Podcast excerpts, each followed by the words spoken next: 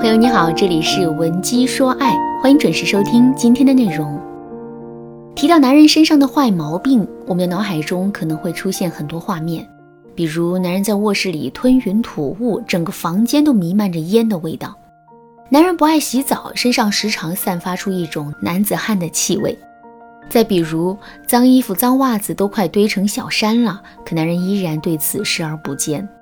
两个人刚开始交往的时候，男人这些坏习惯可能都还在我们的承受范围之内，甚至我们还会为自己能够照顾到男人而感到欣喜。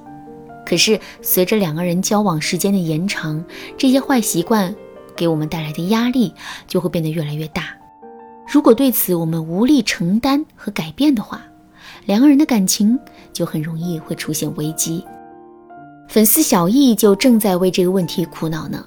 小易跟老公小鹏已经结婚三年了，在这三年朝夕相处的时光里啊，两个人的感情一直很稳定。唯一的问题就是小鹏的身上有很多的坏毛病，小易提醒了很多次，可他依然没有丝毫的改变。有一天，小易下班回家之后，发现老公又在卧室里吸烟了。虽然小鹏在事后喷了空气清新剂，可对烟味一向敏感的小易还是闻了出来。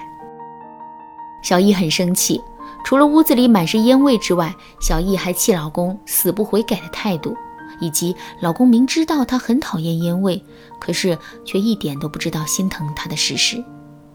于是呢，小易当即就跟老公翻了脸，说：“怎么又抽烟了？别以为喷了空气清新剂我就闻不到了。要想人不知，除非己莫为。我最后再警告你一次，往后再让我从你身上闻到烟味，你就别进家了。”小易原本想着呀，老公犯错在先，这次他应该会乖乖低头认错才对。可没想到的是，小鹏非但没有认错，还一脸愤怒地对小易说：“你怎么就这么多事呢？为什么别的男人能在家里抽烟，我抽一口就不行了？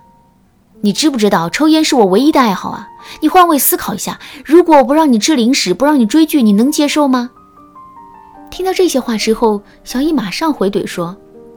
吃零食追剧怎么了？总比抽烟好吧？再说了，你都答应我不在卧室里抽烟了呀，怎么能说话不算数呢？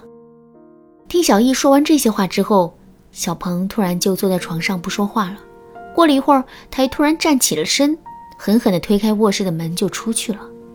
临出门的时候，他嘴里还说了一句“不可理喻”。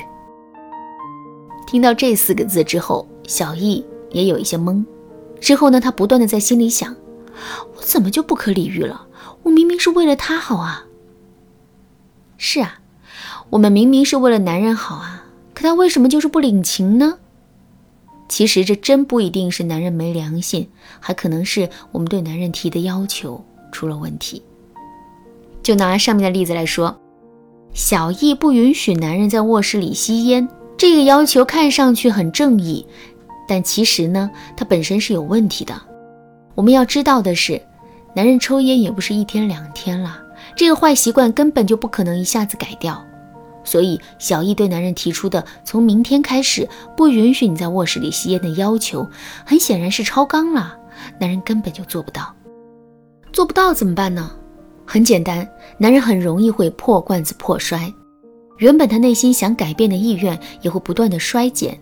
如果你也遇到类似的问题，不知道该如何解决的话，你可以添加微信文姬零五五，文姬的全拼零五五，来获取导师的针对性指导。如果你们之间还没有出现类似的问题，但已经有了一些征兆的话，为了避免这种情况出现，你就一定要学会给男人划定大圈子和小圈子。什么是大圈子？什么又是小圈子呢？还是拿抽烟这件事来举例，我不允许你抽烟。这是一个绝对的小圈子，相比较来说，我不允许你在卧室里吸烟，或者我不允许你天天抽烟，这就是个大圈子了。另外，我不允许你在卧室里天天抽烟，我不允许你天天抽这么多烟，这就是更大的圈子了。我们给男人设定的圈子越大，他就越不容易感受到压力，同时呢，他自身改变的意愿也会更强。相反，如果我们给男人设定的圈子太小的话，男人就很容易会产生逆反心理，从而跟我们对着干。为什么男人会偷偷的抽烟呢？其实这就是因为我们给男人设定的圈子太小了，所以在这个圈子的基础上，我们要给男人设置一个更大的圈子。比如说，我们不要完全禁止男人在卧室里吸烟，而是要给他规定每周只有两次吸烟的机会，分别是周一和周五。如果男人遵从了这个规定，我们绝不会找他的茬。可是，如果他连这个规定都不愿意服从，甚至还会偷偷在卧室里吸烟的话，那么我们就会惩罚他这一周都不能再抽烟。划定完这个大圈子之后，男人就有了喘息的空间。之后，他戒烟的决心也会变得越来越大。等到男人取得了阶段性的进展之后，我们再进一步缩小圈子，给男人提一个更难一点，但蹦一蹦能够到的目标。这样一来，男人就能够稳步的得到提升了。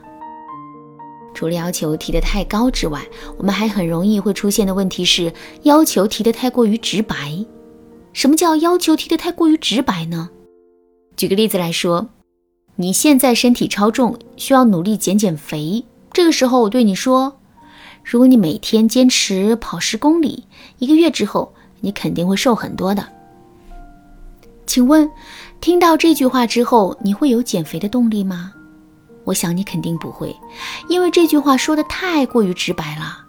可是如果我对你说，如果你每天坚持跑十公里的话，你的身材就会变成迪丽热巴那样，你喜欢的男神也会被你吸引，从而疯狂的追求你的。听到这些话之后，你内心的动力肯定会变得更强的。通过一番对比之后，大家肯定就知道了。当我们给男人提要求的时候，一定要同时给到男人一个愿景，让他看到努力之后的结果。只有这样，男人才会有充足的改变的动力。